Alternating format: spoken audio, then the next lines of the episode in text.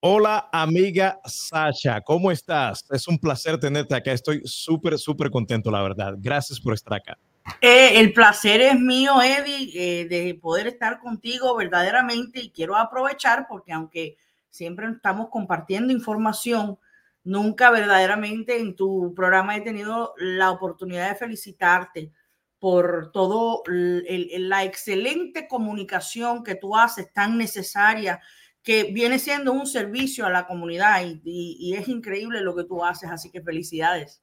Muchas gracias y más que viene de ti, la verdad agradezco muchísimo y aprecio mucho que digas eso. O sea, yo la verdad soy un hablador de noticias, doy mi, comentario eh, de noticia porque creo que hay mucha desinformación allá afuera, específicamente de los que ya conocemos, ¿no? los trompistas específicamente en este país, ¿no? Entonces hay que contrarrestar toda esa mala información que hay o desinformación que hay en las redes. No, por esa razón me uní y, ese elogio que venga de ti, la verdad, me ayuda a seguir adelante porque no se está ganando dinero acá. Eso sí, te lo aseguro. Es un servicio a la comunidad y te digo que sí tienes mucha más, más paciencia que yo, porque yo te veo debatir con los trompistas y, yo no sé cómo que tu, estómago, you have a strong stomach, my friend. Yo creo que sí.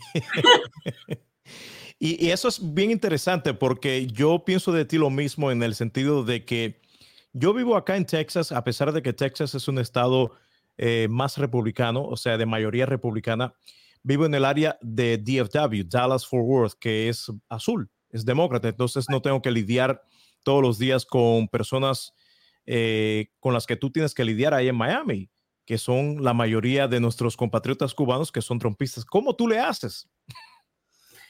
Limito mi círculo a personas pensantes, limito, eh, por suerte, los que llevamos, los que nacimos aquí como yo, o los cubanos americanos que viven aquí muchos años, somos otro universo y son dos universos paralelos donde eh, verdaderamente hay dos comunidades cubanas, una que es la pensante, la que hizo Miami, y la otra es la que ha venido a destruir Miami. Y no coincidimos en los mismos lugares, porque como es natural, no tenemos los mismos gustos y no, eh, eh, creo que nos salva que no coincidimos en los mismos lugares cuando salimos ni siquiera a tomar un café. Qué bueno, ¿te han atacado allá por tu pensamiento político? Claro que sí. Aquí en el sur de la Florida, desgraciadamente, eh, los fidelistas reciclados, como yo les llamo, que son los cubanos americanos, los cubanos que llegan de Cuba, eh, piensan igualito a cómo les entrenó a pensar eh, la revolución cubana, que un solo partido es la respuesta. Entonces tú los ves pidiendo incluso que se desmantele el Partido Demócrata y te llaman comunista si eres demócrata. Y número uno, eh, el Partido Demócrata, para información de ellos, no acaban de entender que es un partido legal en Estados Unidos, pero aparte de ser un partido legal, es el partido que gracias a ese partido es que ellos están aquí.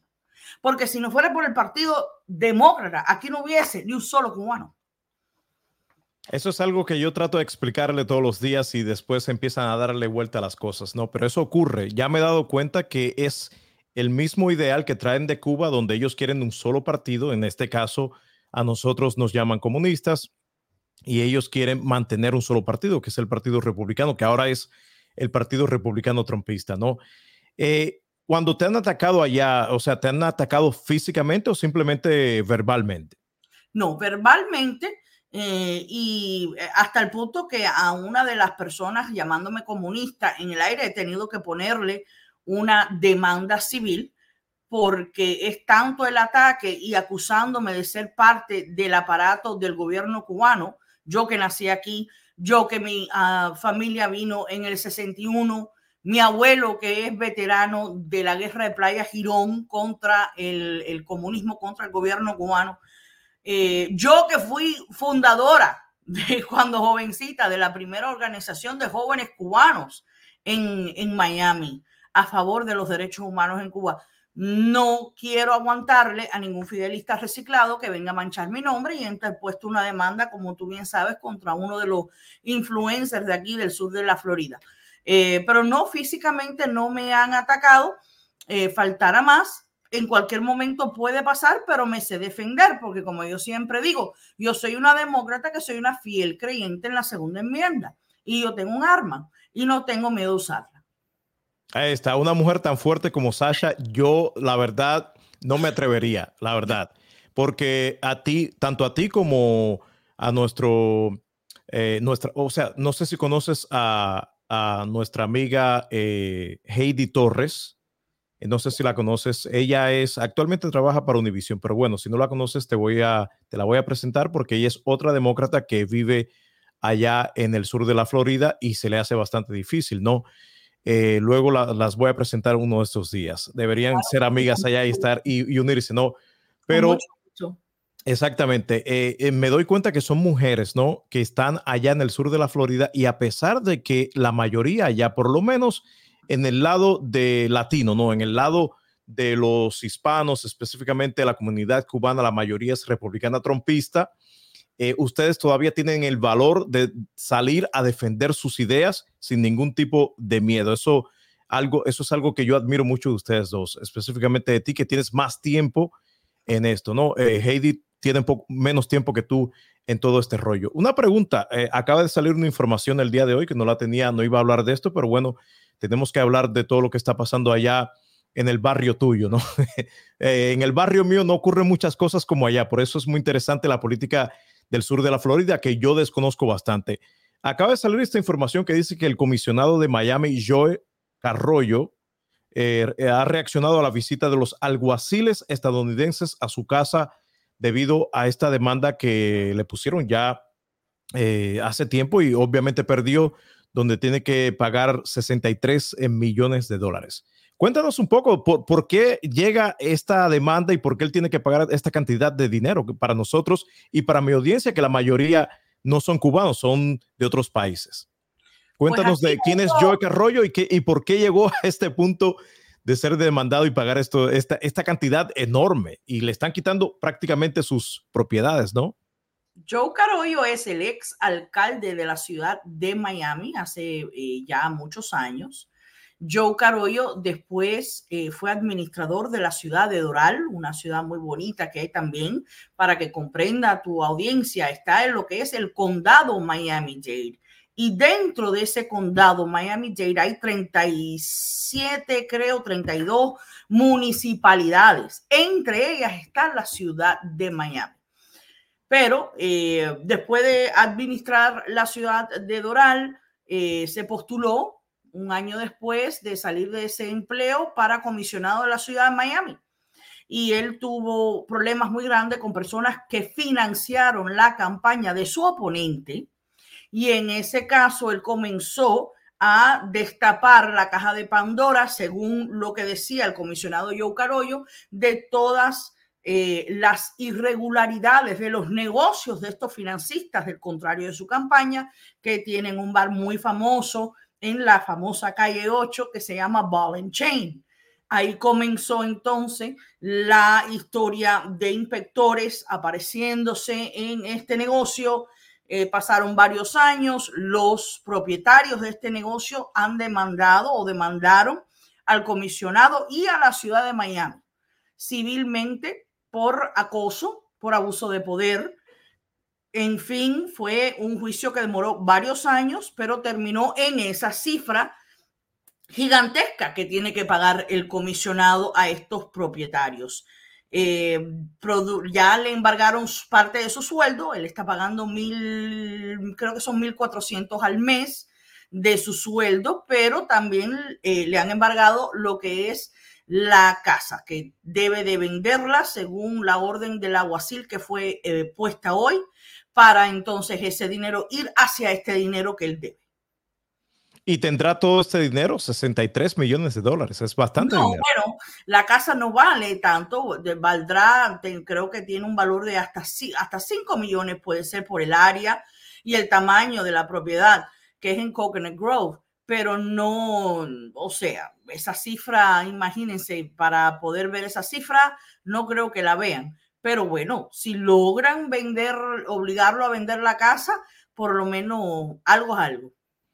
Entonces, en resumidas, eh, lo que ocurrió es que él trató, una vez que ya él obtuvo su cargo como, me dijiste que era el alcalde de Miami. El alcalde de Miami hace, hace muchos años, eh, cuando regresa a la ciudad, regresa como comisionado.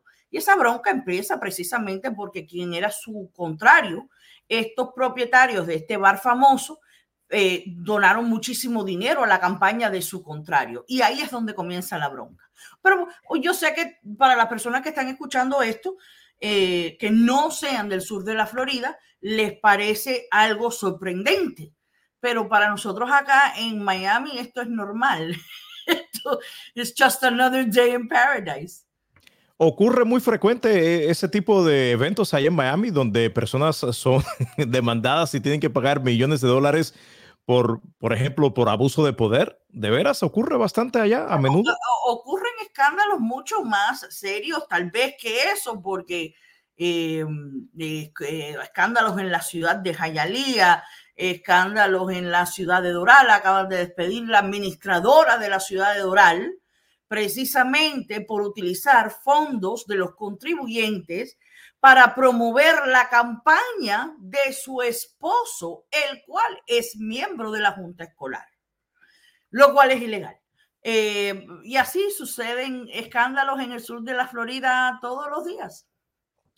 Qué lástima que estos escándalos no uh, llegan ¿no? a escalas mayores como por ejemplo con el gobernador de la Florida para ver si una vez y por todas se va de ahí, que lo más probable debe tener varios, ah, varios trapitos que hay que sacar al sol, ¿no? Yo me imagino, me imagino, no estoy acusando a nadie, simplemente que, que me imagino, ¿no? En el caso eh, tuyo, como estaba diciendo anteriormente, eres una de las guerreras que está ahí en el pantano, o sea, tú estás ahí eh, donde están todos, todo, todo el pantano de Miami, ¿no? Incluyendo estos nuevos eh, llamados, mal llamados influencers de cubanos eh, dígase Otaola, Eliezer Ávila, personas que no conocen nada, absolutamente nada de la política, la economía, la cultura de los Estados Unidos.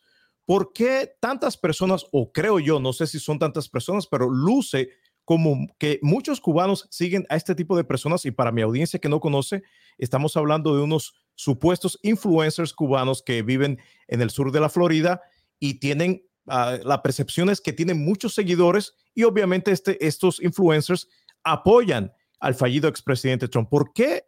Por lo menos luce para mí, la percepción es que ellos tienen muchos, pero muchos seguidores allá en el sur de la Florida. Mira, para empezar, mm, eh, la mayoría de ellos compran vistas. ¿Y qué significa eso para tu audiencia? Si usted tiene un programa en las redes, en YouTube, usted puede ir a Google y hacerle la pregunta a Google cómo puedo obtener más vistas para mi programa, más suscriptores. Y hay compañías que literalmente te lo venden esas vistas. ¿Y quiénes son estas compañías y dónde están radicadas? Están radicadas en la India. ¿Por qué? Porque antes existía un negocio muy, muy fructífero de lo que era el telemarketing donde tú veías la televisión y veías un producto que tú querías comprar y tú marcabas un 800, ese 800 te lo contestaban en la India. Eso pues fue parte de cuando el expresidente Clinton firmó el acuerdo de NAFTA que se, eh, mm, se transportaron tantos empleos overseas eh, hacia otros países. ¿Qué pasa? Que ha ido cambiando el tiempo. Al, todo lo que es lo digital llegar, se acabó el telemarketing, porque incluso nadie te puede llamar a venderte nada porque nadie contesta teléfonos desconocidos o teléfonos unos 800, mucho menos teléfonos de, de otro país. Entonces, han reemplazado esos empleos de telemarketing de la India con personas frente a computadoras creando correos electrónicos falsos. Esas compañías entonces son los dueños de esos correos electrónicos falsos que está creando esa empleomanía. Y cuando tú compras las vistas, se las compras a esa compañía y ellos automáticamente lo que hacen es que con esos correos electrónicos falsos se suscriben a esos canales. Y por eso es que da la impresión que tienen miles y miles de vistas, lo cual es matemática imposible, matemáticamente imposible, porque, por ejemplo, un eh, Otaola, un Eliezer Ávila, no puede tener más vistas que Good Morning America, que es un programa en inglés que se ve a nivel mundial. Entonces, ¿qué es lo que sucede? Número uno, si eh, utilizamos el sentido común, ellos hablan de un solo tema y el tema es Cuba. No a todo, el que no sea cubano no le interesa el tema. Número dos, no todo cubano va a ver ese tipo de programación, porque quienes dirigen esa programación son rechazados por la mayoría de la comunidad cubanoamericana a través del mundo entero. Entonces, hay un por ciento muy pequeño de personas que sí lo ven porque se identifican con esa gentuza, con esa chusmería, con esa vulgaridad que no representa lo que es la mayoría de la comunidad cubanoamericana a través de, la nación. Por tanto, compran vistas, uno. Dos, sí tienen su público, porque aquí cualquier payaso tiene aplausos, eh, pero y gritan mucho, son muy gritones. Entonces da esa apariencia, ¿no? De que, de que tienen miles y miles de seguidores, pero no es la realidad.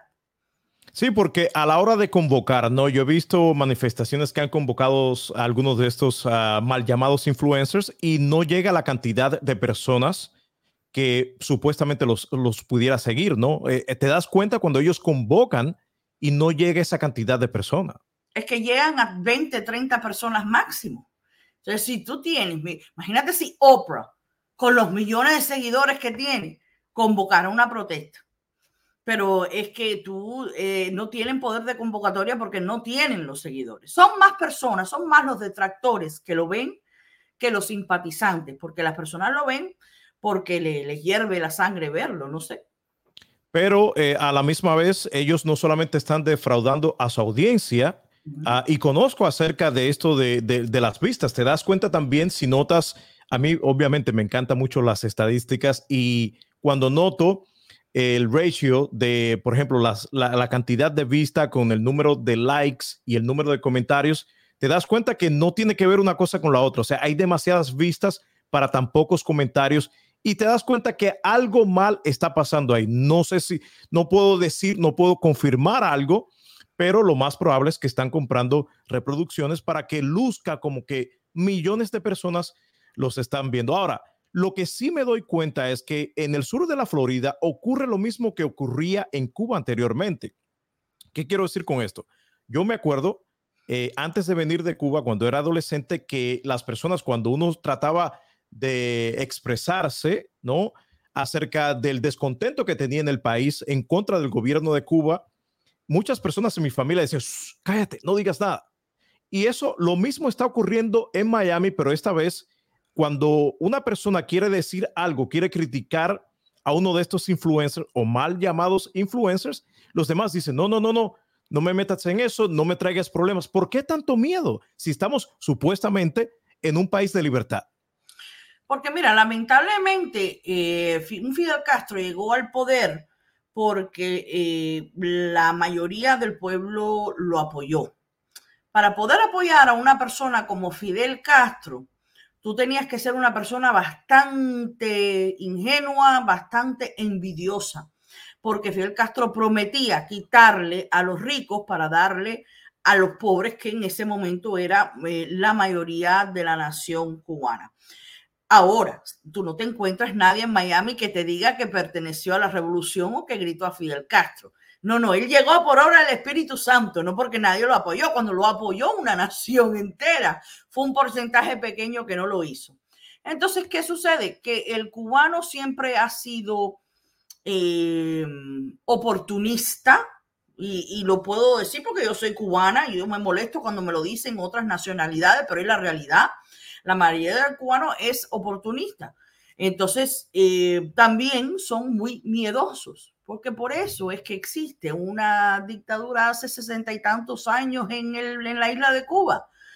Y, básicamente llegan aquí con un miedo terrible, miedo que no se les quita, oportunismo de querer escalar y ponerse, el, si el día de mañana el Partido Demócrata en el sur de la Florida se convierte popular, veremos a todos esos trompistas gritando a favor del candidato demócrata, porque es lo que está de moda porque es lo que le da vista, porque es lo que es popular en ese momento.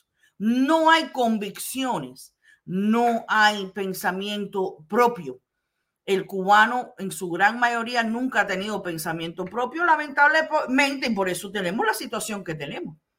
O sea, dos cosas muy interesantes que acabas de decir. Lo primero es que no hay pensamiento crítico dentro de la comunidad cubana, específicamente en el sur de la Florida. Y segundo, que hay miedo, el mismo miedo que tenían en Cuba. Y tercero, que son, eh, hay mucho oportunismo, ya que si estuvieran en Cuba, estuvieran defendiendo aquello. Pero ahora que están acá, lo popular es ser trompista y ellos son los más conservadores, que a la final no lo son. Ya sabemos que no son ni conservadores y menos son cristianos, ¿no? Porque el Partido Republicano eh, eh, lo que debería representar es eso, ¿no? El ser conservador y ser cristiano, pero ninguno de ellos regularmente practica el conservadurismo ni el cristianismo como debe ser.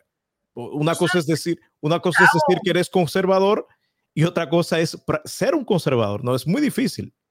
Te hago una anécdota, eh, Eddie. A mí personas que son recién llegadas de Cuba, recién llegadas, yo digo 10, 5, 10, 15 años, eh, que me confiesa que son anti-trumpistas, anti-Trump, cubanos, y son anti estos influencers que todos pertenecieron al gobierno cubano, by the way, todos fueron fidelistas en Cuba hasta el otro día.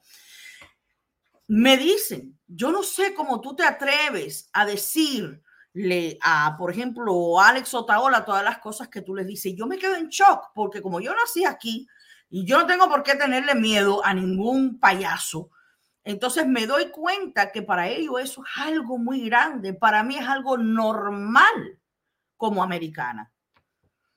Estás practicando, estás ejerciendo tu derecho eh, a la primera enmienda de la Constitución de los Estados Unidos libertad de expresión y eso lo deberían saber ellos también que ahora están en este país. Acá tú tienes todo el derecho libre de criticar a una persona. Obviamente, mientras no estás poniendo en riesgo la vida de los demás, lo puedes hacer, ¿no? Tienes todo el derecho de hacer todo esto. Ahora, ya que estamos hablando de Otaola, sé que tienes eh, un problema legal con él. No sé qué tanto puedes hablar de, al respecto, pero eh, tienes una demanda eh, puesta en contra de Otaola. Y bueno, para mi audiencia que no conoce, este es uno de los tantos mal llamados influencers. Yo creo que es el más destacado de todos, pero a la misma vez es el más odiado, eh, no solamente, no solamente por la mayoría, diría yo, en el, pueblo de Cuba, en Cuba, en la isla, sino que en Miami me cuentan que también es eh, odiado, inclusive en el mismo partido eh, republicano trompista.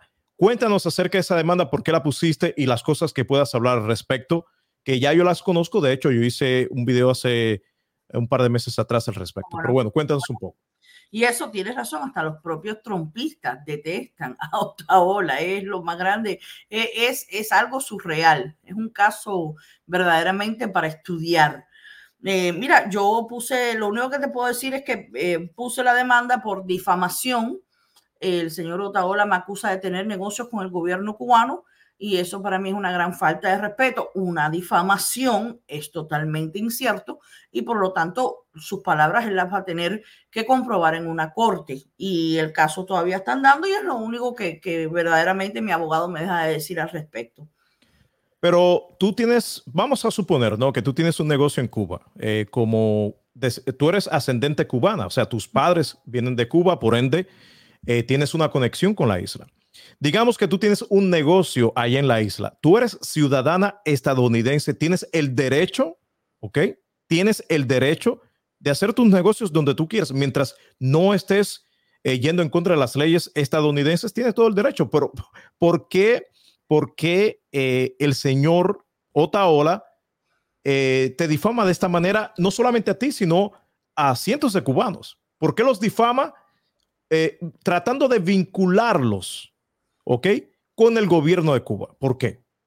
Porque su audiencia, él lo que quiere es que su audiencia eh, hostigue y acose a las personas a través de las redes sociales que tienen negocios eh, en Cuba, lo cual no es el caso mío, repito, y como tú bien dices, si lo fuera, fuera mi derecho, pero es que no, no lo tengo. Eh, y eh, su audiencia es tan limitada porque su audiencia es muy, eh, iba a decir, personas con falta de información, pero tengo que ser honesta, son completamente ignorantes. Que cualquier cosa que salga de la boca del profeta de ellos, que es el influencer de turno, que estén escuchando, ellos lo van a creer. Entonces, por eso es que pongo la demanda porque desgraciadamente habían personas no tan ignorantes que me llamaban para preguntarme si era verdad. Y por eso pongo la demanda, porque en sí me estaba incluso hasta afectando mi negocio. Y lo más interesante de todo esto es de que este señor del cual estamos hablando ahora mismo, Otaola, se ha postulado para la alcaldía del, eh, del condado de Miami-Dade, allá en Florida. Dime sí o no. Otaola gana ¿Sí o no? No existe la posibilidad que gane no solo la alcaldía del condado, no existe la posibilidad que ocupe un puesto, un cargo electo, jamás y nunca. Y muy en especial si estoy yo viva, porque yo le tengo prometido que donde quiera que se postule, yo estaré ahí para hacerle campaña en contra. Supuestamente, no sé, eh, esto lo escuché en las redes o, lo vi hace poco, él debería ir a un debate próximamente. y me río porque, o sea, eh, ni en español ese señor puede hacer un debate porque lo que dijimos anteriormente, él no tiene conocimiento acerca de la política de los Estados Unidos, la economía, eh, la cultura de este país. ¿Realmente se va a hacer ese debate? Yo quisiera verlo. Yo no me, yo no me perdería ese tipo de, debate, la verdad. No, yo me imagino que los canales tal vez lo inviten porque eso levanta rating, porque es una payasada, algo eh, nunca antes visto. Pero tú tienes razón que ni siquiera en español. El otro día soltó una salvajada que dijo, hay que sanear, tenemos que sanear. Yo dije, sanear, sanear, no es sanear.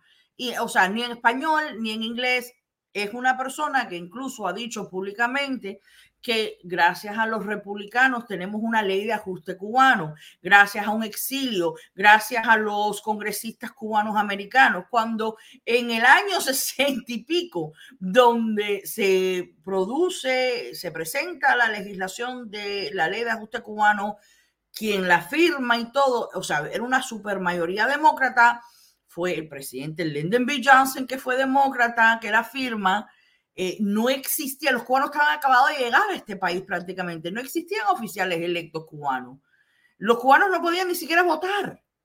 O sea, y el otro día eh, también dijo que son los republicanos los responsables por eh, programas, todos los programas de, a favor de las minorías. O sea, locuras, no conoce absolutamente nada de cómo funciona este país, mucho menos el condado. Eh, está, está diciendo que parte de su plataforma es la legalización de la marihuana, cosa que parece que nadie le informó que la marihuana es legal, la marihuana medicinal es legal en la Florida. Hubo un referéndum a nivel estatal hace varios años y los votantes aprobaron de que sí. O sea, ni siquiera está enterado de eso. Eh, y veremos la payasada, cuánto le cuesta, porque le puede costar caro, porque cuando pierda las elecciones, la cual la va a perder, yo voy a ver qué excusa va a utilizar porque el jura y perjura de que va a ser alcalde. ¿Será que viene con la misma retórica trompista de que una vez que él pierda va a decir que fue fraude electoral? Es muy posible y lamentablemente así hay un porcentaje de cubanos que son los que lo escuchan a él. A él no lo escucha nuestros hermanos ni venezolano, ni nicaragüense, colombiano, dominicano, puertorriqueño, mucho menos porque es, ha desbarrado contra la comunidad puertorriqueña.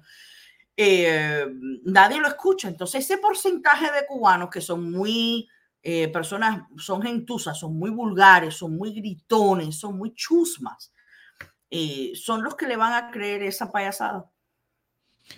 Yo me he dado cuenta que, por ejemplo, en el caso de Otaola, ¿no? Que supuestamente él, es, él se autodenomina o se cree el líder, eh, por lo menos en las redes allá en el sur de la Florida, anda con guardaespaldas. Si, si la y yo me pregunto, no, si la mayoría de los cubanos supuestamente, todo esto supuestamente, porque ya sabemos que esta gente compra eh, reproducciones online, compra views, compra likes, etcétera. Si él es tan querido allá, ¿por qué andar con guardaespaldas? Bueno, porque una vez, para los, la audiencia que no sepa, lo sucedido, y él, él antes no tenía guardaespaldas. Lo que pasa es que él estaba eh, desbarriendo y difamando a un reggaetonero, un músico muy famoso que hay en Cuba, que estaba de paseo en Miami, que eh, se llama Yomil. Y Yomil se tropezó con él en una tienda que, si tengo mal no tengo entendido, fue en Hialeah. Y Otaola fue a darle la mano después de hablar horrores de él y de su familia. Y él le dio una galleta, supuestamente. No hay videos de esto, pero supuestamente eso es lo que sucedió y él salió con el ojo moreteado y de, a partir de ahí es que anda con guardaespaldas. Pero de nada, o sea, él, él vive preso, él vive preso dentro de su propia casa porque es muy odiado aquí en el sur de la Florida. Y para aclarar algo, nosotros los cubanos decimos galleta, no una galletita, no una cookie que te vamos a dar dulce o algo así. Una, una galleta es un, una cachetada con la mano abierta en, en, la cara, ¿no? Y la verdad, yo no soy persona que me gusta este tipo de situaciones, pero en el caso de él, claramente se lo merece, ¿no? Eh, es una persona que ha difamado a cientos de cubanos. Yo la verdad no tengo el número total de las personas que ha, que ha difamado este señor, pero incluyendo acá a nuestra amiga Sasha, ha difamado a todas las personas. Y yo sé que un día... No hay, no hay un solo opositor cubano dentro de la isla que él no haya difamado. Y a mí siempre me parece muy raro, porque tú puedes o no compartir tu, eh, la opinión de la, los diferentes opositores dentro de Cuba, pero que tú difames a todos los opositores al gobierno cubano, ¿cómo es posible que tú te puedas llamar patriota? Y se pasa la vida burlándose de la mujer cubana, se pasa la vida burlándose del hambre que pasan los cubanos en Cuba. Aparte de muy mal cubano, es muy mal ser humano, sí lo es. Definitivamente. Eh, en vez, o sea, no ayuda en nada burlarte de la situación que está pasando el pueblo de Cuba. Todos sabemos que es un pueblo eh, pobre, Cuba es un país pobre, esa es la realidad, y hay millones de personas pasando muchas necesidades para que encima de esto te burles y hagas bullying de esta persona. Yo creo que, el, el, Congreso de los Estados Unidos está muy atrás en todo lo que tiene que ver con tecnología y redes sociales, ¿ok? A pesar de que hace unos días vimos un hearing, o sea, una audiencia con varios... Eh, eh, CEOs, uh, directores de grandes compañías como Meta, que son los dueños de, Facebook, etcétera. Pero hay, que hacer más porque no solamente en el caso de estos mal influencers, uh, no solamente cometen crímenes eh, cibernéticos, que bueno, obviamente no hay leyes para esto, pero debería ser un crimen el hecho de comprar vistas y reproducciones porque estás defraudando a tu audiencia y si tienes algún tipo de sponsor, de patrocinador, también lo, estás defraudando porque no estás dando a la audiencia, no estás eh, dando el número de audiencia que realmente tienes. Pero encima de esto, esta gente hace bullying, cyberbullying todo el tiempo, o sea, le hacen bullying a todas las, estas personas que viven en Cuba y esto no debería eh, ser así, ¿no? Es lo que tú dices, es un fraude al consumidor. Eso sí es penado, penado por la ley. Lo que pasa es que parece que tengo que volver a poner una demanda aparte por eso. Deberías, deberías, la verdad. Eh, y no estamos en tiempo de estar eh, pasándole la mano, o sea, ayudando a estas personas en nada. Esta gente, esta gente hay que derrotarla legalmente, pero hay que hacerlo. Y si yo, lo, lo poco que yo pueda hacer, yo lo haré de mi parte. Hace unos días, eh, el señor Otaola, del cual estamos hablando, me escribió en mi página de Facebook y se puso a comentar, creo que en el video que yo hice acerca de ti, se puso a comentar, yo no le respondí, pero eh, el moderador que tengo le empezó a responder y le dije al moderador, ¿sabes qué? No le respondas porque a la final yo soy el que tengo que dar la cara. Ahora, cualquier cosa que yo diga acerca de este señor Otaola, yo lo digo con toda la responsabilidad del mundo y no le temo para nada por si acaso él piensa que yo le temo. No, no, yo estaré apoyando no solamente a nuestra amiga Sasha Tirador y a todo aquel cubano que haya sido difamado por esa basura. Pero bueno, eh, pasando a otro tema, porque ya hemos hablado bastante de los republicanos trompistas ahí en la Florida y yo creo que ya sabemos que no saben nada de lo que están hablando, no saben de economía, no saben de política, no saben de la cultura, son defraudadores eh, cibernéticos. Cuéntame del Partido Demócrata. La verdad, me duele el Partido Demócrata allá, especialmente cuando veo personas como tú, como mi amiga Heidi, que te la voy a presentar, y demás, ¿no? Que están luchando y están eh, haciendo todo lo posible por mantener el partido a flote. ¿Por qué? ¿Por qué el Partido Demócrata ha descuidado o descuidó tanto el estado de la Florida? Mira, que han habido muchos escándalos con el Partido Demócrata precisamente, eh, donde se ha descubierto hace varios años que los que estaban a cargo del partido estatal estaba, hubo malversación de fondos. Entonces, lógico, las personas que donan al Partido Demócrata, los grandes donantes del Partido Demócrata se cansaron.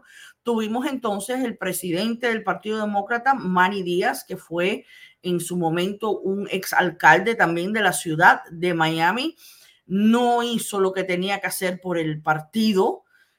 Los demócratas siempre han sido muy diplomáticos y lamentablemente estamos viviendo en tiempos donde la confrontación es necesaria porque es de la única manera de luchar contra golpistas terroristas que son los trompistas. Eh, ahora el partido está en manos de alguien que yo pienso que va a echarlo para hacia adelante, que es eh, la ex comisionada de, de Agricultura, Nikki Fried, pero eso toma tiempo. Y también el Partido Demócrata a nivel nacional se ha dado cuenta que ya no le hace falta la Florida para ganar elecciones porque si tú miras el mapa, el cual sé que lo has mirado y tú visualizas y tú dices, bueno, aquí están los estados rojos, aquí están los estados azules, para los que nos estén escuchando, un estado azul es un estado matemáticamente imposible de que un republicano lo gane y un estado eh, rojo viceversa, matemáticamente imposible que lo gane un eh, demócrata en estos tiempos, en este ciclo electoral. Y solamente aquí en, en, en, esta nación hay seis estados que están en cuestión, que es Pennsylvania, Wisconsin, Michigan, Arizona, Nevada y Georgia. Esos son los estados que van a decidir esta elección. Entonces, dudo mucho que los demócratas vayan a poner una gran cantidad de dinero en la Florida. El presidente Joe Biden estuvo aquí hace un par de días y recaudó más de 6 millones de dólares de aquí de Miami o sea, que hay una comunidad activa demócrata muy grande apoyando a los demócratas, pero no va a ser suficiente, creo yo, para que los demócratas a nivel nacional entren a jugar este ciclo en la Florida porque no les hace falta para ganar la presidencia. Se enfocarán más, eh, como dijiste, en esos estados pendulares que claramente ahí es donde se van a decidir las elecciones de este año. Claro. Eh, ¿Cuál de estos estados, yo estuve viendo las encuestas ah, hoy mismo, yo las veo casi todos los días, ¿cuáles de estos estados eh, tiene que ganar el presidente Joe Biden para poder ser reelecto? Pennsylvania. Pennsylvania es, em, e, es, tiene que ganar Pennsylvania, porque vamos a suponer que el presidente Biden gane, gane Pennsylvania y vamos a suponer que les regalemos eh, Michigan, eh, les regalemos Wisconsin a, a Trump y darle Nevada y darle Arizona. Si ganamos Michigan, entonces depende del estado de Georgia. Y así la matemática. Pero creo que es imprescindible que gane el estado de Pensilvania. Y de hecho hay una encuesta que salió la semana pasada donde está 7.5 puntos por delante en ese estado, de lo cual eh, es buena noticia para nosotros. Sí, es un estado que yo también creo que eh, Biden tiene que ganar, ¿no? Eh, si, si no gana, porque obviamente, o sea, matemáticamente hablando, es el estado que más puntos colegio electoral le, da, ¿no? al, al, candidato. Ahora, lo que sí estoy viendo es que, por ejemplo, el presidente Joe Biden ya comenzó este año con la campaña presidencial, algo que no estaba haciendo el año pasado. Y obviamente se entiende porque él es el presidente. Él no solamente es un candidato, sino que es el presidente del país más importante del mundo. Lo que sí me he dado cuenta es lo que mencionaste hace un rato atrás, que los demócratas eh, no se saben vender. ¿Por qué razón? ¿Por qué, por qué a pesar de que, por ejemplo, mirando los números de la economía y a la final el estadounidense eh, vota eh, con el bolsillo, ¿no? Eso es lo que siempre se dice en inglés. Porque a pesar de que, por ejemplo, la inflación sigue bajando después de estar en nueve punto y tantos en el 2022, está cerca del 3%, muy cerca al objetivo del Banco Federal, que es 2%. El desempleo ha estado en sus niveles más bajos por más tiempo, históricamente hablando, 3,7% por el, el, periodo más largo en la historia de los Estados Unidos, ¿no? Súper bajo, 3,7%. Acaba de salir el reporte de los nuevos empleos de enero y están por encima de los 300 mil, que se esperaba solamente 150 mil empleos más o menos, a pesar de que la inflación sigue bajando. También recibimos el reporte de la economía, o sea, el crecimiento económico del año 2023, que terminó por encima cerca del 3%. En el último trimestre creo que fue 3,3%, en el tercer trimestre cerca del 4,9%, o sea, números que el fallido expresidente jamás vio ¿ok? A pesar de que también el precio de la gasolina ha bajado, recuerda que los trompistas han llorado por casi un año por el precio de la gasolina, el precio de la gasolina está cerca de los 3 dólares el galón, etcétera. Todas estas buenas noticias, ¿ok? ¿Por qué los demócratas no se saben vender a pesar de que todas estas buenas noticias están ocurriendo ahora mismo en un año electoral? Porque cometen el fallo de pensar que estamos en los tiempos de antes donde todo el mundo se enteraba de lo que estaba haciendo la administración de turno, porque existía que el canal 4, 6, 7, 10. Después se incluyó el Cable News, CNN, MSNBC, en el 96 Fox. Las personas leían periódicos y después vino la era digital. Y la era digital muy difícil que hoy en día tú te encuentres personas que se sienten a las 6 de la tarde para ver un noticiero o a las 11 de la noche, que es donde la mayoría del norteamericano conseguía y escuchaba las noticias, la radio AM. Ya en el mundo digital son tantas las maneras que se puede comunicar y tantas las plataformas que existen que tienen que renovarse en cómo comunicar, no solamente en tiempo de campaña. Tienes personas que jamás te ven en noticiero y jamás te leen un periódico y solamente se enteran de las noticias por las redes sociales. Y entonces lo que está entrando por las redes sociales, desgraciadamente, es el mensaje republicano, porque ellos sí han sabido cómo utilizar eh, este cambio digital a su favor. Eso me preocupa mucho del Partido Demócrata, que no saben eh, articular sus logros. Eso es algo que ellos deberían hacer. Por ejemplo, el fallido expresidente Trump, él por lo menos se vende y se vende bien. Y obviamente con un grupo de ignorantes, eso estamos de acuerdo, de personas con poca educación y es mucho más fácil venderse así, ¿no? Pero a la final se sabe vender y, esto es algo que, que me preocupa mucho. Ahora, este es un año de elecciones, es muy importante, ya estuvimos hablando del mapa electoral. ¿Cuál es tu predicción? Porque tú eres una persona que conoces a fondo, o sea, una persona que conoce 10 veces mejor que yo, y eso que yo leo noticias de política todos los días, conoces 10 veces mejor la política de los Estados Unidos. ¿Cuál es tu predicción para estas elecciones presidenciales del 2024? Mire, yo creo que una vez más el, el pueblo americano va a sacar la cara por la democracia que tanto amamos. Lo hicimos en el 2020 y lo vamos a volver a hacer. Porque independientemente de que existan personas que todavía estén militando en el Partido Republicano, esas personas no son necesariamente trompistas. Y eso lo pudimos ver en la primaria de Iowa, el caucus de Iowa, perdón, y la primaria de New Hampshire, donde el exit polling, la encuesta de salida, cuando entrevistaban a los votantes, le preguntaban si votarían, por quién votaron. Y te decían, no, yo voté por Nikki Haley o yo voté por Ron DeSantis. ¿Tú votarías por eh, Donald Trump en una elección general? Y un 40% dijo que no. Entonces, ¿cómo tú ganas una elección cuando tu base de extrema derecha está ahí? Pero el resto del partido no está a bordo con Donald Trump. Yo creo que una vez más en la boleta va a estar la decisión de si mantenemos la democracia o entramos en dictadura. Y yo creo que el pueblo americano, una vez más, va a elegir la democracia votando por Joe Biden.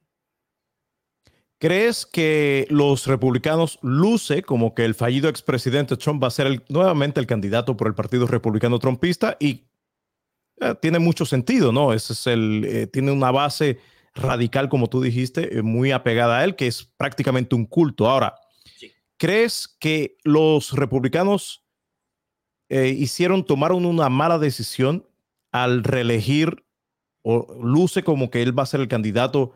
Eh, por el Partido Republicano Trumpista y dejar a un lado a Nikki Haley? ¿Crees que eso es un error del Partido Republicano?